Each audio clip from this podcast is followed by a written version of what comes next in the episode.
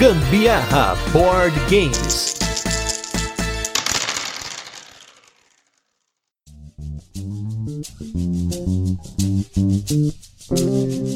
Fala galera, beleza? Aqui é Gustavo Lopes, Gambiarra Board Games. Hoje em mais um turno de comentários, programa no qual a gente coloca aqui assuntos relacionados a jogos de tabuleiro que não entram aí nos nossos episódios semanais. E hoje eu vim sozinho aqui para fazer um programa para vocês comentando sobre todos os jogos e expansões que a gente teve na nossa coleção e acabou vendendo, trocando, passando para frente por algum motivo. Como no caso eu sou a pessoa que compra aqui em casa 99.9% dos jogos, né? A Carol tem seus três jogos aqui no momento, o Black Stories, o Fung e o Galaxy Trucker. O restante dos jogos aqui acabam sendo meus. Então, eu que acabo fazendo essa parte de negociação, de procurar por novos jogos e tudo mais. E acho que é um registro bacana também, um exercício aqui que eu vou fazer com vocês, basicamente sem pauta, só não é ao vivo porque o podcast é gravado, mas eu vou passar na minha lista na Ludopedia para falar para vocês quais foram os jogos que não ficaram na nossa coleção, que a gente teve aqui, né? E acabou indo embora, né? Por algum motivo eu acabar justificando para vocês. Então, olhando aqui na Ludopedia, eu tenho 40 jogos base que eu vendi e 13 expansões. E aí, como eu tenho toque, vamos começar em ordem alfabética e passar por essa lista para comentar com vocês. Primeiro jogo da minha lista aqui é o jogo A Lenda da Princesa, um jogo da Grok, um party game que infelizmente não deu certo. Na verdade eu já imaginava que ele não daria certo. Vocês sabem que eu não curto muito esse negócio de ficar blefando, de dedução pura assim, mas essa dedução de tipo, eu acho que é você, saca?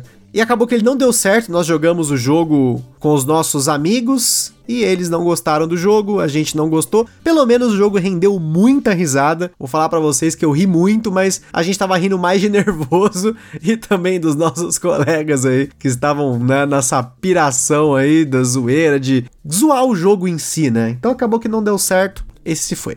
Segundo jogo dessa lista é o Alumbra o Duelo, um jogo que a gente recebeu da Cordilheira Games. A gente já fez a resenha aqui e acabou que a gente não estava mais jogando esse jogo, porque a gente tem uma grande coleção de jogos pequenos. Muitos jogos a gente acaba jogando em dois jogadores. Então, como ele não estava vendo mesa, eu resolvi passar ele para frente para um brother aqui de São Bernardo do Campo que estava procurando o jogo e curtiu muito. Então, fico feliz que eu tenha passado para alguém que eu sei que realmente vai jogar, queria bastante o jogo. Então foi bem bacana, né? A gente se divertiu bastante com ele, só realmente que eu tenho uma política muito forte de que se o jogo fica mais do que um ano sem ver mesa, ele entra na nossa linha de corte e eu acabo vendendo às vezes sem nem pensar duas vezes, porque é uma política nossa para não ficar acumulando jogo, né? A gente tá com um número grande de jogos no momento aí, cerca de 150, e então o jogo que não vê mesa vai embora. Terceiro jogo da minha lista aqui é o Atlandice da Meeple BR, um jogo que eu peguei numa promoção muito bonito, tinha pouca informação sobre ele na época e a gente tentou. Nós jogamos algumas partidas dele, mas no final das contas nenhum dos dois gostou do jogo. Para falar a verdade, a gente tentou até algumas variantes que a gente viu no Board Game Geek para dois jogadores, até jogamos tentando simular mais jogadores, mas a gente não estava se divertindo muito com o jogo. Ele era mais bonito do que legal, então ele acabou indo embora. Quarto jogo da lista é o Azul Pavilhão de Verão. Adoro azul, imaginei que por conta disso eu ia acabar gostando de outra versão dele, só que um pouquinho mais complexa, né? Esse azul pavilhão de verão, ele é um pouquinho mais complexo do que o azul normal, mas acabou que a gente se viu sempre escolhendo o azul na hora de jogar. Se a gente podia jogar um jogo mais rápido, porque a gente joga azul bem rápido em dois jogadores, a gente acabava jogando azul. E se a gente queria jogar um jogo família um pouco mais complexo, a gente acabava não escolhendo o azul. Não que o jogo seja ruim, o azul pavilhão de verão é muito legal. Queria até ter feito uma resenha dele aqui para vocês, um episódio sobre ele, mas acabou que ele não caiu no nosso gosto, assim como o Vitrais de Sintra, mas esse eu não cheguei a comprar. Então, esse azul acabou indo embora, ficou só na coleção o azul normal. O quinto jogo da minha lista é o Blood Rage. Para quem acompanha o podcast sabe que o Blood Rage foi um jogo que ele não deu nada certo no nosso grupo. Para vocês terem uma noção, eu cheguei a importar a expansão de quinto jogador. Na época não tinha essa expansão aqui no Brasil e o Blood Rage já estava esgotado em muitas das lojas, então eu acabei comprando uma cópia usada. A gente até fez um desvio no meio de uma viagem para comprar o Blood Rage e eu importei logo em seguida porque a gente jogou eu e a Carol para ver como que era o jogo. A gente falou: "Não, esse aqui é jogo para jogar com os nossos amigos, pô. E vamos comprar a expansão de quinto jogador porque é certeza, nós vamos jogar em 5, vai ser muito legal". E a gente fez uma partida em 5 que foi desastrosa na época, nossos amigos não gostaram. O jogo ficou extremamente longo e não estava divertido para eles. Eu estava me divertindo, mas ninguém mais estava. E isso é uma parada muito importante, porque você tem duas opções nessa: ou você procurar outras pessoas para jogar, que provavelmente vão curtir o jogo que já curtem o jogo, ou você acaba tendo que deixar o jogo de lado, né?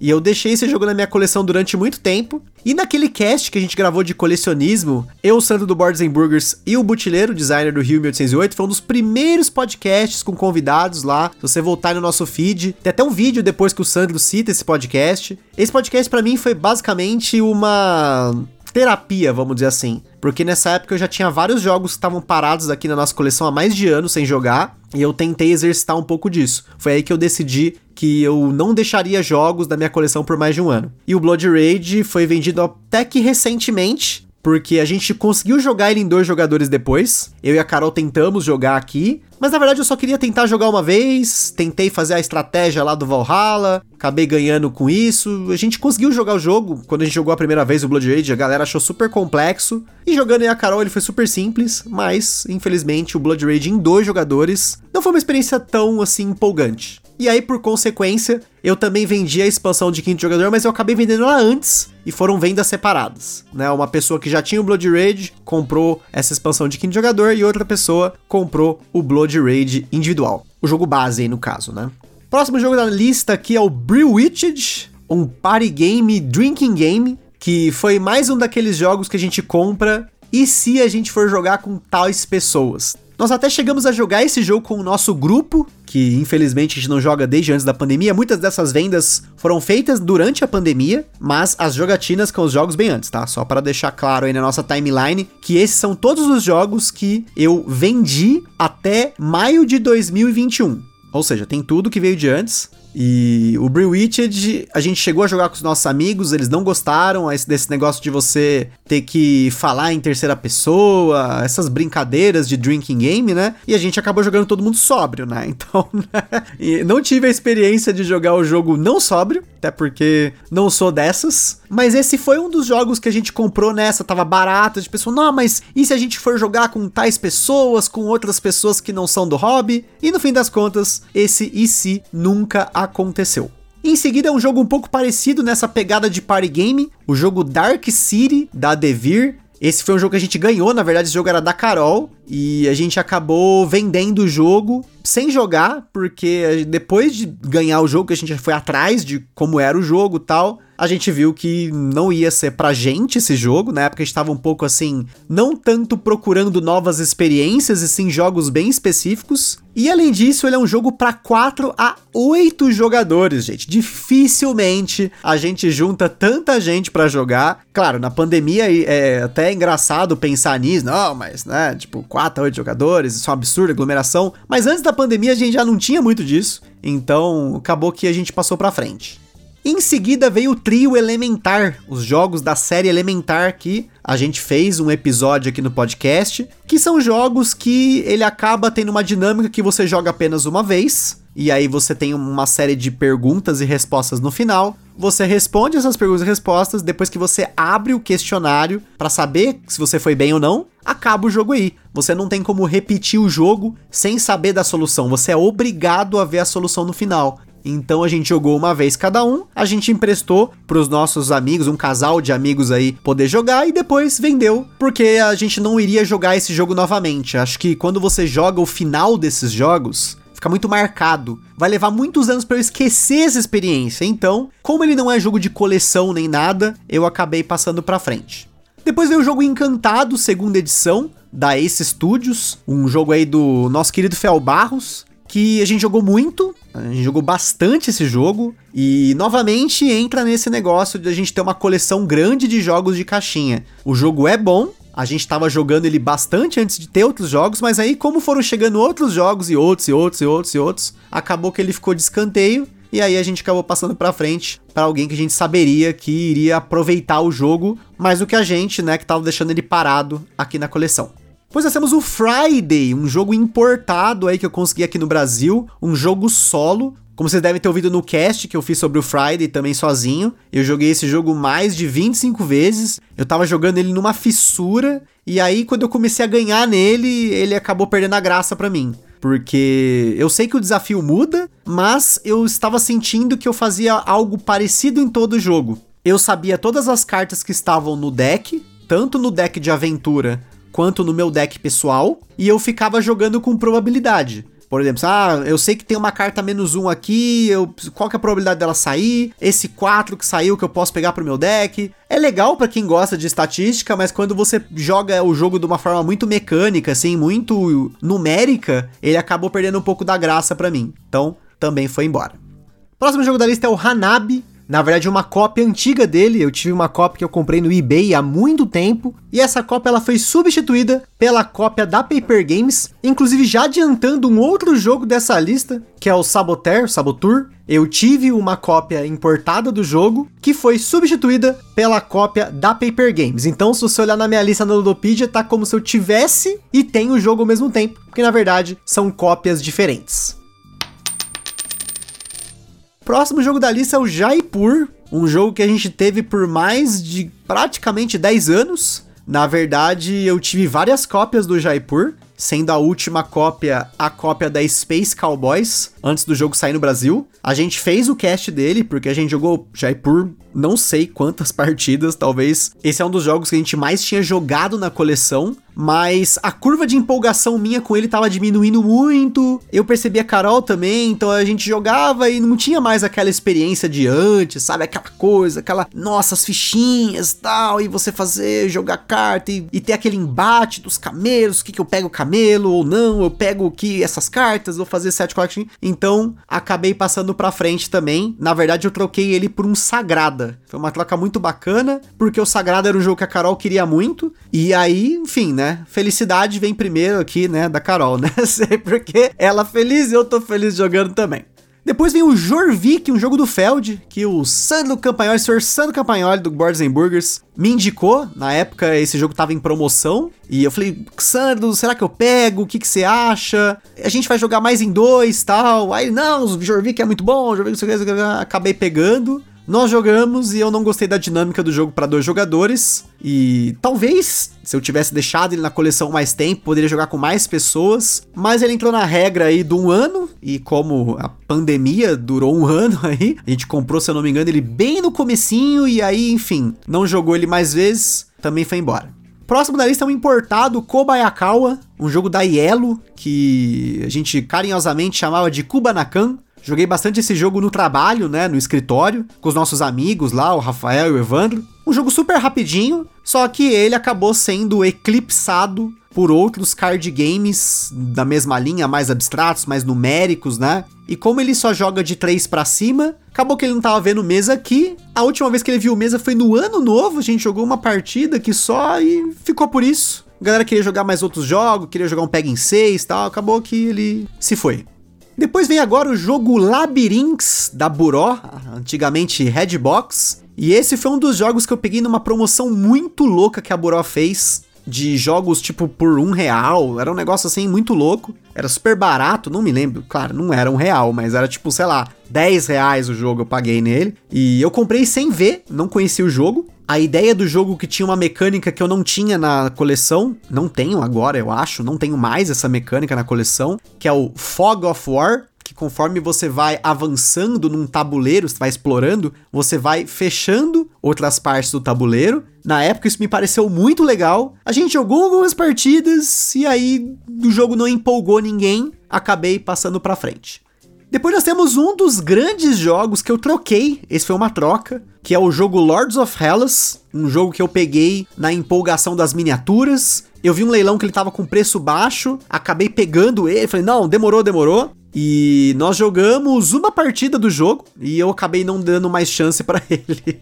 Talvez porque, como eu tinha um brother que ele queria muito esse jogo, ele tava disposto a dar dois jogos que eu também queria na época, que era o Wingspan e o Marco Polo, eu acabei levando. Na verdade, essa troca, na verdade foram duas trocas. Foi o Lords of Hellas e o Rising Sun, então já tô pulando o Rising Sun aqui, com a expansão por Agrícola, Vast, Wingspan, Marco Polo e uma expansão do Bloodborne card game que eu peguei para dar de presente pro Rafael, amigo nosso. E essa troca foi muito boa, porque o Lords of Hellas nós jogamos uma vez, a Carol não gostou, eu sei lá, eu não me conectei muito com o jogo, eu achei que ela era mais bonita do que legal. E aí, o Rising Sun, assim como o Blood Raid, ele foi uma marca na minha coleção, porque eu comprei ele num dia que eu estava lá na Livraria Cultura, fiquei super empolgado, jogo maravilhoso. O Rafael, amigo nosso, já tinha falado desse jogo. Nossa, você viu o jogo da, lá da Galápagos, tem miniatura, tem batalha, temática japonesa. Nossa, eu falei, nossa, a galera vai pirar. Nosso grupo gosta muito de ir na liberdade, ia, né? Antes da pandemia, de comer comida japonesa, de cultura japonesa e tal. Eu falei, não, vai pirar, vai ter piração. Já importei no mesmo dia a expansão Libertação dos Kamis, que não tinha aqui no Brasil, né? Galápagos só tinha lançado o jogo base. E eu pus na mesa com a Carol, cada um de nós simulou duas facções. Eu tinha achado super louco. Não tinha gostado muito da mecânica de alianças, mas falei, não, vamos tentar com os nossos amigos. E a gente jogou com os nossos amigos e foi outra partida desastrosa. As alianças eram todas para me ferrar, porque fui eu que insisti de colocar o jogo na mesa e como ninguém tava gostando, eles resolveram zoar o jogo, né? E acabou que eu também fiquei meio assim com o jogo, sabe? Acho que também com Lords of Hellas teve um pouco disso, porque Lords of Hellas eu comprei o jogo usado, o jogo tava faltando uma miniatura, e aí foi um trabalho do caramba para conseguir uma dessas miniaturas, levou quase três meses, e aí quando chegou eu fui jogar o jogo, e sabe quando você já tá assim, saturado? Foi mais ou menos o que aconteceu com Lords of Hellas. O Rising Sun tava saturado de piada. A galera ficava zoando, é, esse jogo que você comprou aí vai ser outro Rising Sun e tal. E a galera não tava curtindo muito esse negócio de conflito, de controle de área e tudo mais. Apesar de eu reconhecer que o combate do Rising Sun e outras coisas que o Rising Sun implementa são muito bacanas, mas a combinação de tudo isso não deu certo com o nosso grupo. E acabou que esses quatro jogos que eu comentei, o Marco Polo, o Wingspan, o Agrícola e o Vast, que virou um Lorenzo. Se vocês acompanham o podcast, o Lorenzo já teve episódio, o Wingspan já teve episódio, Marco Polo. Se não teve na data desse cast, vai ter muito em breve, porque tá na nossa programação. Só o Agrícola mesmo que não teve episódio, porque a Carol não é muito fã do Agrícola, por conta das cartas e tal, mas isso ainda pode mudar. Eu tenho fé, tenho esperança. Então, já fiz aí o combo para vocês do Lords of Hellas, Rising Sun e a expansão Libertação dos Kami que eu comprei sem jogar o jogo, porque achei que ia ser um puta do jogo pro nosso grupo e foi esse desastre. Pois mais um jogo aí que teve episódio aqui no Gambiarra, o jogo Loser da Meeple BR, que a gente recebeu da Meeple BR, um joguinho aí de 3 a 6 jogadores, que a gente jogou bastante com a minha sogra e com a minha cunhada. Na verdade, todo mundo gostou do jogo, né? a galera curtiu o jogo, mas ele acabou caindo um pouco em ter muitos jogos de cartas que eu queria jogar no lugar dele, e como ele não joga em dois jogadores, também já tinha esse entrave dos dois jogadores. Não que, gente, eu só tenha jogos que obrigatoriamente jogam em dois jogadores. A gente tem vários jogos aqui que não jogam em dois. Mas como esses jogos ainda mais na pandemia, eles estão raros de ver mesa, a prioridade de sair da coleção por conta de espaço, de ter mais jogos que tem um feeling parecido, apesar de serem jogos diferentes, eles acabam indo embora primeiro. Então o loser, ele acabou indo nessa. A pessoa que comprou, ela pegou um pacote de vários jogos pequenos que eu tinha aqui, e aí o loser entrou no meio. Depois nós temos o jogo Lucidity Seis Faces do Pesadelo, que a gente também fez um episódio. A gente recebeu esse jogo e, como vocês podem ter ouvido aí, se você não ouviu, depois volta no nosso feed. A Carol não gostou do jogo, eu acabei jogando ele com todos os pesadelos lá. E depois disso eu não senti mais que tinha muito mais para eu jogar o jogo. Até porque eu não sou um solo gamer, né? Alguém que joga solo com frequência. Então, como a cara não gostou, né? acabou que não se sustentou e foi embora. Depois nós temos o jogo Machikoro, também teve episódio lá atrás, um jogo que eu peguei importado, estava super empolgado com ele, joguei ele muito, tá? não vou mentir, a gente jogou ele com muitos grupos diferentes. Jogamos em dois, jogamos em quatro, jogamos com meu irmão, com a, a noiva dele, hoje noiva, né? Na época era namorada. Jogamos com o nosso grupo. E acabou que esse jogo tava parado mesmo. A gente jogou ele bastante na época. E como eu comentei, muitas vezes a gente vai, ah, vamos jogar tal jogo? Aí não, acabava jogando outro jogo. E tem uma coisa que eu me vi fazendo que era toda partida eu meio que ia pelo mesmo caminho. Eu sabia que existiam outros, mas na minha cabeça, aquele caminho que eu fazia era o caminho ideal, tanto que eu ganhava todas as partidas. Eu vendia o Maticoro sem ter perdido nenhuma partida, nem dois, nem quatro jogadores, nem com grupos diferentes, com pessoas que já tinham jogado o jogo, com pessoas que nunca tinham jogado o jogo, mesmo sendo um jogo de meio que sorte, né? Mas você acaba tendo aí o cálculo das probabilidades. Então, eu acabava comprando cartas ali que tinha mais probabilidade de sair no dado, e nisso eu fazia dinheiro e comprava as coisas e era isso aí. Então, por conta disso, e também por conta dele estar tá parado há muito tempo, ele também se foi.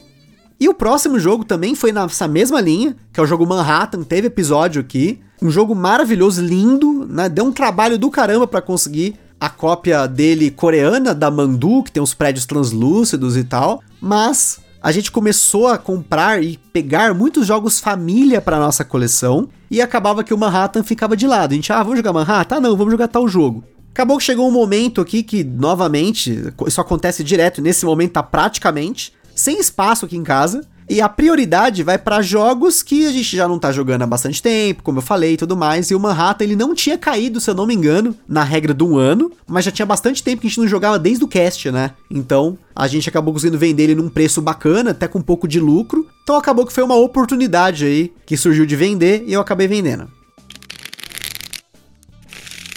Depois nós temos o jogo Matryoshka, um jogo da Fanbox, mó tempo que eu tenho ele na coleção. Eu peguei ele porque ele tava na promoção na Bravo Jogos, a gente já tinha ido comprar outro jogo na época. Acho que eu tinha ido comprar um Carcassonne, aí eu comprei o Matryoshka, o King's Gold, comprei vários jogos, né? Que eram jogos baratinhos, jogo aí de 20, 30 reais. E joguei bastante o Matryoshka, só que ele não joga em dois jogadores. Então, ele acabou ficando muito tempo sem jogar e nessa daí, no, na nota de corte, ele foi embora. Depois nós temos o jogo Moa, que a gente fez o episódio aqui no Gambiarra. E ele foi um jogo que ele caiu numa área cinzenta, como eu falei no cast. Ele não era simples o suficiente para a gente colocar para novos jogadores. E para jogar entre eu e a Carol não estava sendo divertido. A Carol principalmente não gostou do jogo e eu acabei colocando ele numa Math Trade e peguei um Rake Holt no lugar. E o Rake Holt, apesar de a gente não ter jogado tanto, eu gostei mais. Mas ele é um jogo que também tá paradinho aqui, vamos ver, né? Eu tô esperando pra gente jogar mais vezes ele, mas também ele acaba caindo na nota de corte aí, né? Vamos ver. Tô, né, supondo futuros jogos que vão sair na coleção e ele é um desses. Outra experiência traumática com jogos de tabuleiro foi o Neuroshima Rex, esse jogo eu comprei numa promoção, ele tava tipo 40 reais e eu acabei comprando sem conhecer tanto do jogo. Na verdade, sem conhecer o meu perfil e o perfil do nosso grupo. Eu assisti uma resenha do jogo no The Dice Tower, os caras aclamavam o jogo absurdamente. Falei, nossa, que da hora. Fiquei super empolgado com o que os caras comentaram. Por isso que a gente sempre fala para você ver a palavra de outros criadores de conteúdo, porque os caras estavam super empolgados com o jogo. Mas quando a gente colocou na mesa, não deu certo a ideia de você programar aquele monte de coisa, e aí, para quem não conhece no Neuroshima, você programa um monte de unidades de batalha, e aí tem uma carta que dispara o combate e aí começa a barata voa para todo lado. E essa dinâmica não agradou ninguém do nosso grupo, e não agradou Carol. A galera começou a chamar o jogo de Lasanha Rex, porque a gente tinha uma piada interna no nosso grupo de lasanha, tudo que era só massa, né, sem conteúdo, a gente chamava de lasanha, né? E aí acabou que eles começaram a zoar de Lasanha Rex, e eu vendi esse jogo praticamente pelo preço que eu paguei, achei justo fazer isso. A pessoa que comprou ficou extremamente feliz. Depois na ordem aqui viria o Rising Sun e a expansão, mas a gente já falou dele. E agora tem o Sociedade dos Salafrários, mais um card game. Eu não resisto a um card game, ainda mais um card game barato, mas outros card games mais rápidos né, de jogar estavam vendo mesa no lugar dele e no tempo de jogo do Sociedade Salafrário, a gente já estava jogando outros jogos um pouco mais interessantes pra gente. Então, a gente acabou passando esse daqui pra frente. Nossos amigos também não tinham gostado do jogo na época que a gente jogou com eles. Eu jogava mais em dois com a Carol, mas aí tinha tipo um dummy player ali. E por mais que eu tive uma boa viagem com esse jogo. Acabou que tem outros jogos melhores que substituíram ele nesse quesito de card game. Depois nós temos o jogo Taverna, não é o Tavernas de Tiffentol lá de, do Vale Profundo, é o jogo Taverna, que veio aqui pro Brasil, se eu não me engano, ele era da Ludofy, posso estar enganado. E o Taverna é um jogo muito bonito, um euro família aí, que eu gostava bastante dele, até eu começar a jogar ele muito. E aí eu, de, novamente, assim como no Maticoro, apesar de eu querer tentar fazer outros caminhos, eu me via fazendo um caminho específico toda a rodada, eu me via fazendo um caminho específico em toda a partida, e eu estava toda a partida ganhando com uma diferença muito grande das pessoas com quem eu jogava. Não só contra a Carol, mas contra os nossos amigos. E eu achei que já tinha jogado o jogo suficientemente e resolvi rodar ele.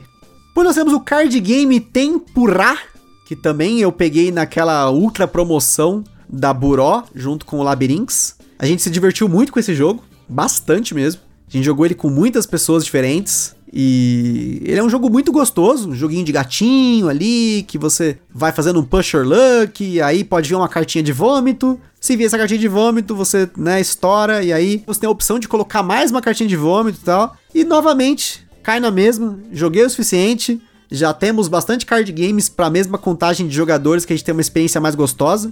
Então, nessa daí de ter muitos card games, eu acabo selecionando alguns e mandando outros embora. É natural. Como eu falei, eu adoro um card game barato. Então, se eu vejo um, eu pego, às vezes eu pego sem ver, e aí tem uma boa experiência, mas não é aquela experiência que eu teria com outros card games que jogam na mesma quantidade de tempo e que eu quero jogar mais do que esse.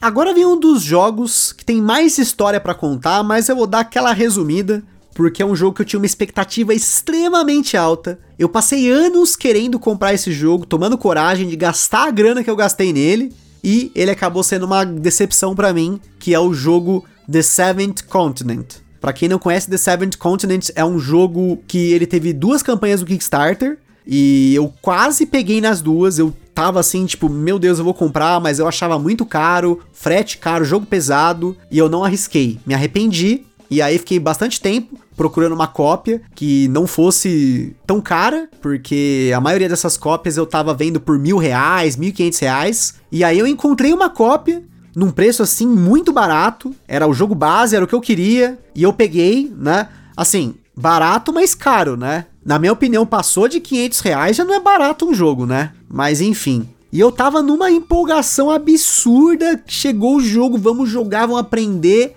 E assim, tem muita coisa que é questão de perfil do jogador. Esse jogo era um jogo que eu queria quando eu tava no começo do hobby, queria esses jogos de aventura. Nossa, que muito louco, jogo com não sei quantas horas de duração, difícil e nossa, tem 900 e poucas cartas. Imagina que louco, quanta coisa você vai poder ver nesse jogo.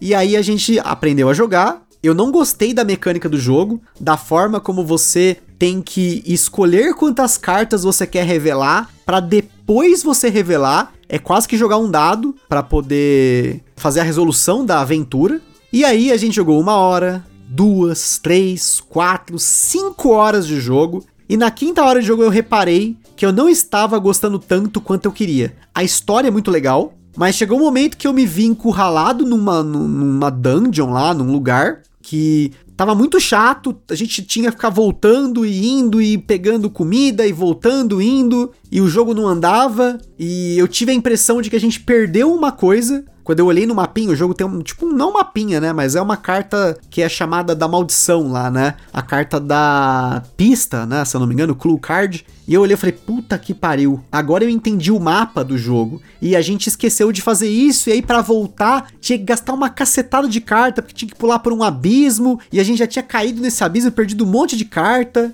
Então a gente tinha certeza que ia perder. E eu tava passando muito tempo, mas lendo carta e traduzindo essas cartas para Carol, ao mesmo tempo que eu tava tentando ler ela em inglês, porque esse jogo ele tem um vocabulário bem rebuscado e tava mais tempo lendo do que jogando e o jogar era sempre a mesma coisa. Então, eu acabei vendendo o jogo. Felizmente, eu ainda tive um pouquinho de lucro nessa venda, mas eu tentei vender por um preço que eu achei justo e eu pagaria esse preço. Depois é o jogo The Climbers, que eu me arrependo profundamente de ter comprado. Eu tinha a opção de comprar o The Climbers ou o Ticket to Ride. E eu comprei o The Climbers porque a gente tinha ido num board game São Paulo, jogado o jogo uma vez, a Carol gostou, todo mundo se divertiu na partida, eu tinha ficado meio assim, mas acabei comprando porque uma amiga nossa também estava interessada no jogo, tal, comprei.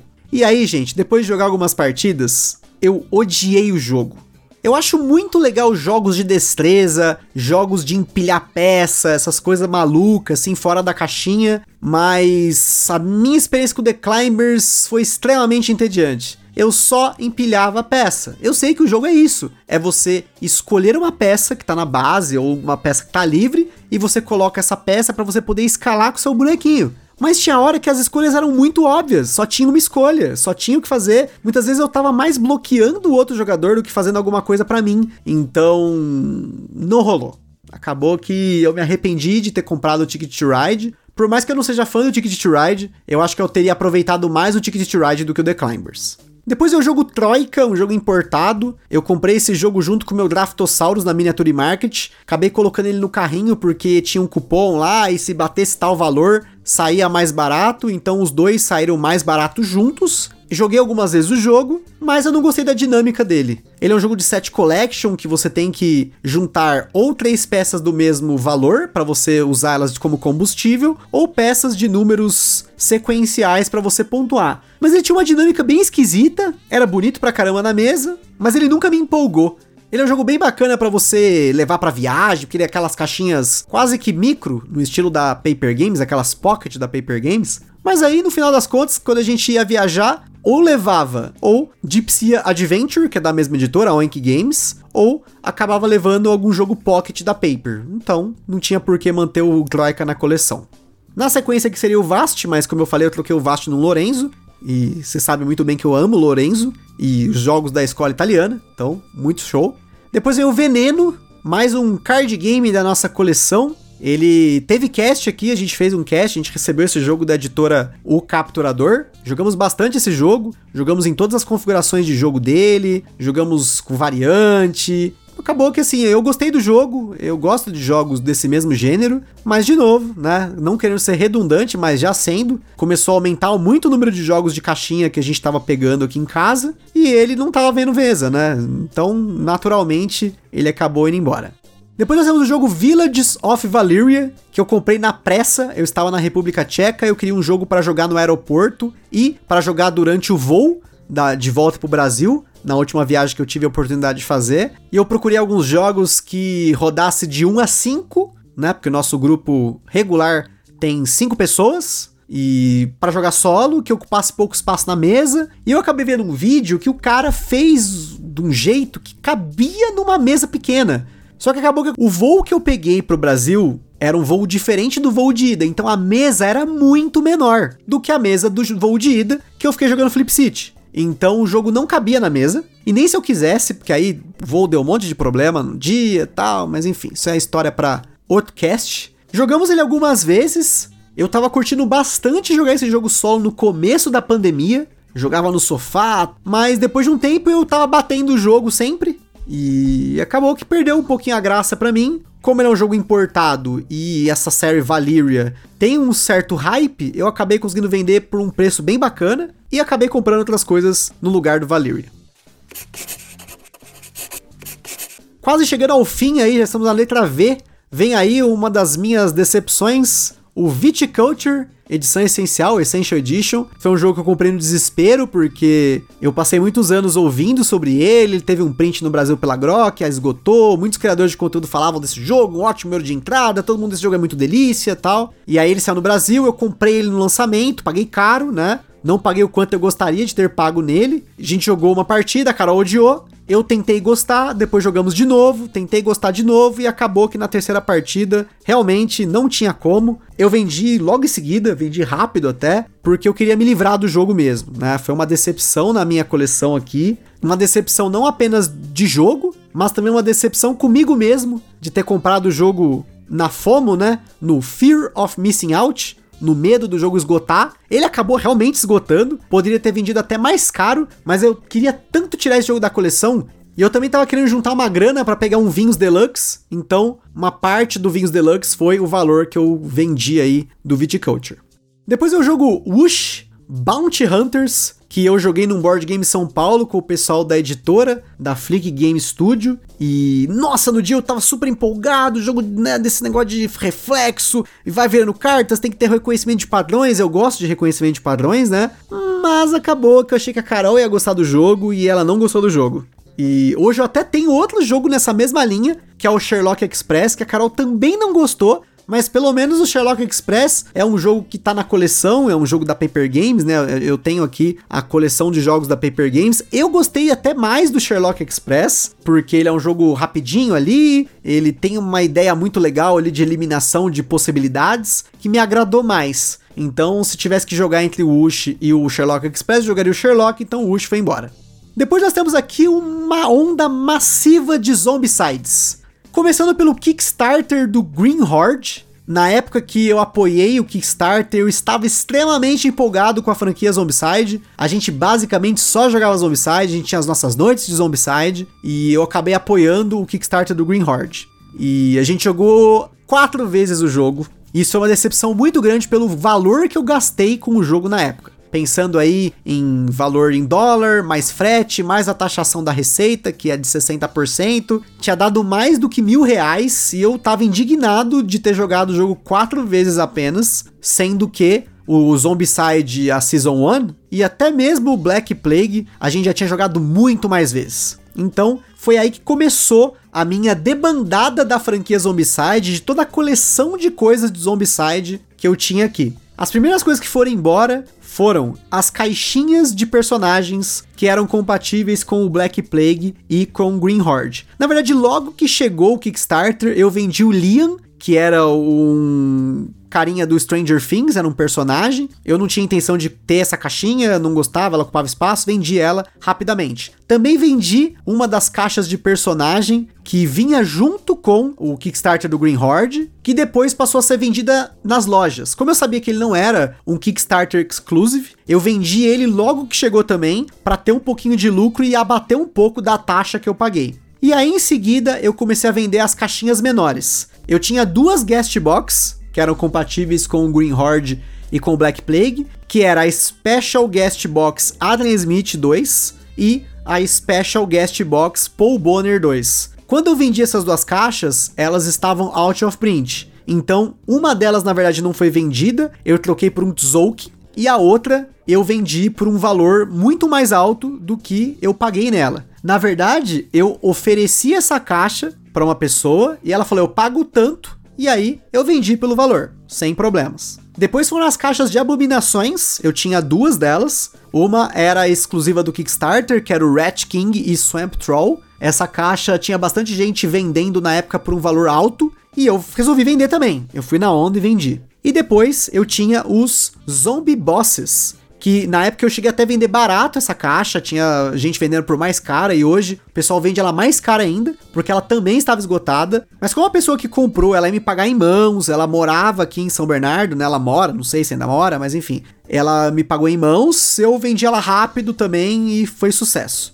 Em seguida, eu consegui vender o próprio Green Horde, a expansão No Rest for the Wicked, e a Horde Box, que é aquela caixa imensa que tem os extras do Kickstarter, por um valor muito mais alto do que o próprio Kickstarter em si. E como na época a gente estava tendo uma mudança muito grande na nossa coleção, eu estava muito empolgado com jogos euro e tudo mais, eu acabei vendendo essa caixa e com esses três aí itens, e com o valor dessa caixa eu acabei comprando mais de 10 jogos na época. Então, valeu muito a pena essa troca. A maioria desses jogos já teve podcast já, ou a gente acaba jogando bastante, ou foram o top 5 do ano de 2020. Então foi uma troca muito feliz. Eu consegui pegar o valor com que eu vendi essas três caixas e reinvestir em jogos que a gente se divertiu e jogou até muito mais do que essas quatro partidas com o Zombicide e Green Horde, com isso tudo do Kickstarter, que nem tudo do Kickstarter a gente chegou a colocar na mesa. Só que antes de chegar o Kickstarter do Green Horde, ter essa decepção de não ter jogado ele o quanto eu gostaria, eu apoiei o Kickstarter do Zombicide Invader, que teve até episódio aqui no Gambiarra. Nesse Kickstarter eu acabei pegando o chamado Soldier Pledge, que eram duas caixas, a caixa do jogo base e da expansão Black Ops, com mais duas caixas que vinham, que era a Civilian Extras e a Soldier Extras, que são extras do Kickstarter, e acabei pegando uma caixinha extra na época, que era o Survivors of the Galaxy. O Survivors of the Galaxy, eu tive a oportunidade de trocar no meu amado Anacrone, e esse Anacrone hoje também eu vendi para pegar o Anacrone Infinity Box, que eu vendi lá pro nosso ouvinte o Evo. Um forte abraço aí pro Evo, que teve a santa paciência de aguardar, porque foi um parto essa de eu vendo, não vendo. Ele também teve vários problemas na época para conseguir comprar. Então eu vendi esse Anacrone para pegar o Infinity Box. Então é uma caixa básica que eu esqueci de pôr aqui. Porque, como eu acabei vendendo para comprar outra, eu acabei não colocando aqui na, na Ludopedia que eu tinha vendido esse Anacrone. Mas sim, eu vendi esse Anacrone porque eu já tinha uma cópia dele. Outro jogo que eu também tive uma cópia duplicada e vendi foi o Great Western Trail, que eu comprei de uma loja. O cara tava vendendo super barato, ele e o Twilight Struggle, e eu acabei comprando esse Great Western Trail para trocar pela cópia que eu tinha e vendi a cópia que eu tinha. E aí, por fim, as, as, últimas duas vendas aqui dessa lista foi o Zombicide Invader Black Ops, a expansão que eu não joguei, e como eu achei que eu não ia jogar, ela não tinha coisas que eu achei que a gente ia pôr na mesa, eu vendi ela uma semana antes da Galápagos anunciar o jogo aqui no Brasil, então eu fui muito feliz, foi um time muito bom. E a última venda que eu fiz foi o Civilian Extras, que é uma caixa extra do Zombicide Invader, que vem com um monte de abominação, com um monte de personagens. Vocês ouviram aqui no podcast eu falando deles, né? E a gente jogou com tudo que tinha nessa caixa e eu fui feliz. Inclusive, era um dos meus planos na época que o Nemesis saiu no Brasil, vender uma dessas caixas para comprar o Nemesis. Mas como eu acabei pegando o Nemesis num leilão da Lúdica, muito antes de vender essa caixa, então eu acabei deixando na coleção, só que agora também, como já faz bastante tempo que a gente não joga o Zombicide Invader, e cada vez menos eu me vejo jogando Zombicide, no máximo ali a caixa base, até por uma questão de logística, né, para não ficar tendo que levar um monte de caixa de um lado pro outro, eu pego só a caixa do base, jogo só o base, né? E no final das contas, eu me vejo querendo jogar mais o Nemesis do que o Zombicide Invader, né? Na verdade, eu acho que dificilmente eu me vejo querendo jogar o Zombicide Invader ao invés de jogar o Nemesis, porque as partidas vão levar mais ou menos o mesmo tempo, é, são jogos que eu posso jogar cooperativo, ou no caso do Nemesis, jogar como semi-cooperativo, e o Nemesis para mim é um filme em formato de jogo de tabuleiro, então é bem provável que no futuro a gente só fique com o Zombicide Black Plague e com o Zombicide Season 1, que são as duas caixas que a gente comprou em conjunto com os nossos amigos, mas dependendo de como for, não sei o quanto eles estão empolgados um dia de voltar a jogar Zombicide. E vamos ver como vai ser o pós-pandemia, como vai ser as nossas, entre aspas, noites de Zombicide. Será que elas vão virar as noites do Nemesis? Não sei. Será que vão ser noites do Fury of Drácula, do Spirit Island ou de outros jogos desse gênero? Não sei, só o futuro dirá. Então, por enquanto, o Invader fica na coleção, mas eu estou vendendo o Soldier Extras, né, que é a caixa de extras, não vendi ainda na data desse cast. Outros dois jogos que estão para sair da coleção, que eu ainda não vendi, é o Discoveries, que eu gostei, curti, mas de novo, entraram muitos jogos família no lugar que eu me vejo querendo jogar esses jogos no lugar do Discovery. Então, Discovery já cheguei a anunciar, não vendi ainda. Cada semana que não vende, eu devo abaixar 10 conto, uma hora eu vou vender barato. E o último jogo é um jogo que a cara odiou, que é o Consentacle, que eu falei aqui no cast de jogos para dois jogadores. Como ele é um jogo de Kickstarter e ele vale muito dinheiro, eu tô tendo dificuldade de vender ele, porque eu não posso vender ele tão caro quanto ele vale, mas como ele é um jogo sem hype, hype, um jogo muito específico. Ele tem um público muito específico que eu ainda não consegui alcançar, então ainda não saiu da coleção, mas esses dois estão aí na berlinda para sair.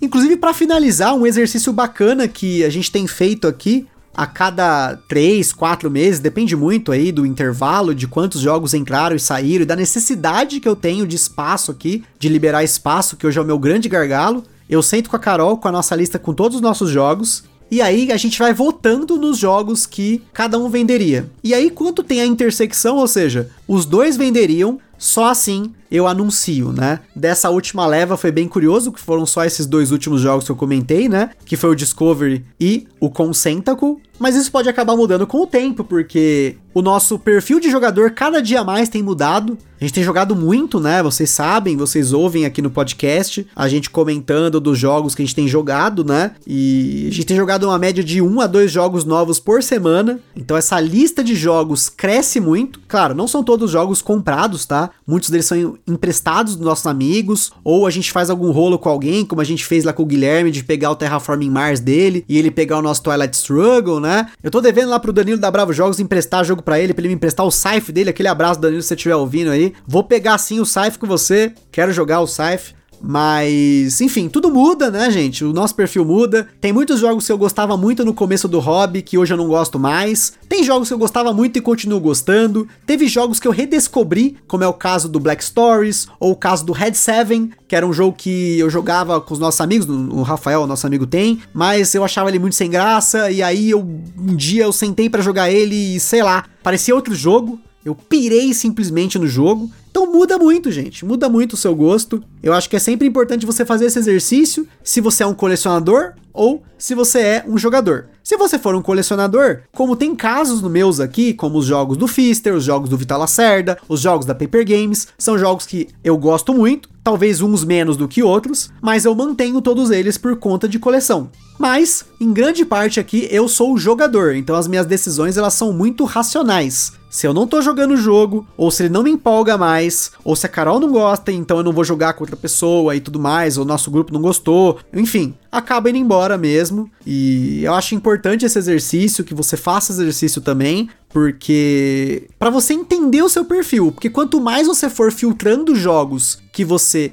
gosta, que você não gosta, ou que você não se empolga mais, você vai poder encontrar outros jogos para você conhecer. Então, acaba que quanto mais eu afunilo o meu gosto, mais eu encontro jogos que eu gosto. E aí, cada dia mais fica difícil de vender, porque é muito comum no começo do hobby ou em algum determinado momento você se vê empolgado, tem uma Black Friday, sai comprando tudo, e aí depois você vê a galera anunciando vários jogos, como é o meu caso também, vários jogos de uma vez, porque aí acaba fazendo uma limpa na coleção, né? Para poder entrar outras coisas, né? Ou também porque quer reduzir a coleção, né? Acho que vai muito do seu motivo aí. Eu espero que vocês tenham curtido esse episódio. Acabou até ficando um pouco mais longo do que eu imaginei, mas acabei falando uma média de um jogo por minuto, hein? Então, tá show aí, hein? E você, nosso caro ouvinte, que jogos que você gostava muito e acabou vendendo, ou quais jogos que você não gostou depois de ter comprado e vendeu. Você faz esse exercício de refletir sobre essa coleção de tempos em tempos. Como que tá o seu perfil hoje, desde o início do hobby? Se você teve uma mudança de perfil radical ou não, como que tá sendo aí a sua busca por experiências com os jogos de tabuleiro? E é isso aí, pessoal. Espero que vocês tenham curtido. Se vocês curtiram, no futuro a gente faz de novo, né? Não sei quando a gente vai fazer de novo, né? Porque isso aqui é um resumo de vendas de vários anos, de uma coleção que vem crescendo há quase uma década. Então, talvez lá no futuro, não sei, a gente faça de novo. Ou uma vez por ano, como canais como o 3 Minute Board Game, foi o canal que me inspirou a fazer esse episódio, porque ele faz uma releitura da coleção dele todo ano e fala pra galera. Eu estava assistindo vários vídeos dele e acabei resolvendo fazer algo parecido. E então, se vocês gostaram, manda mensagem pra gente, no futuro a gente faz. E é isso aí. Aquele forte abraço e até a próxima.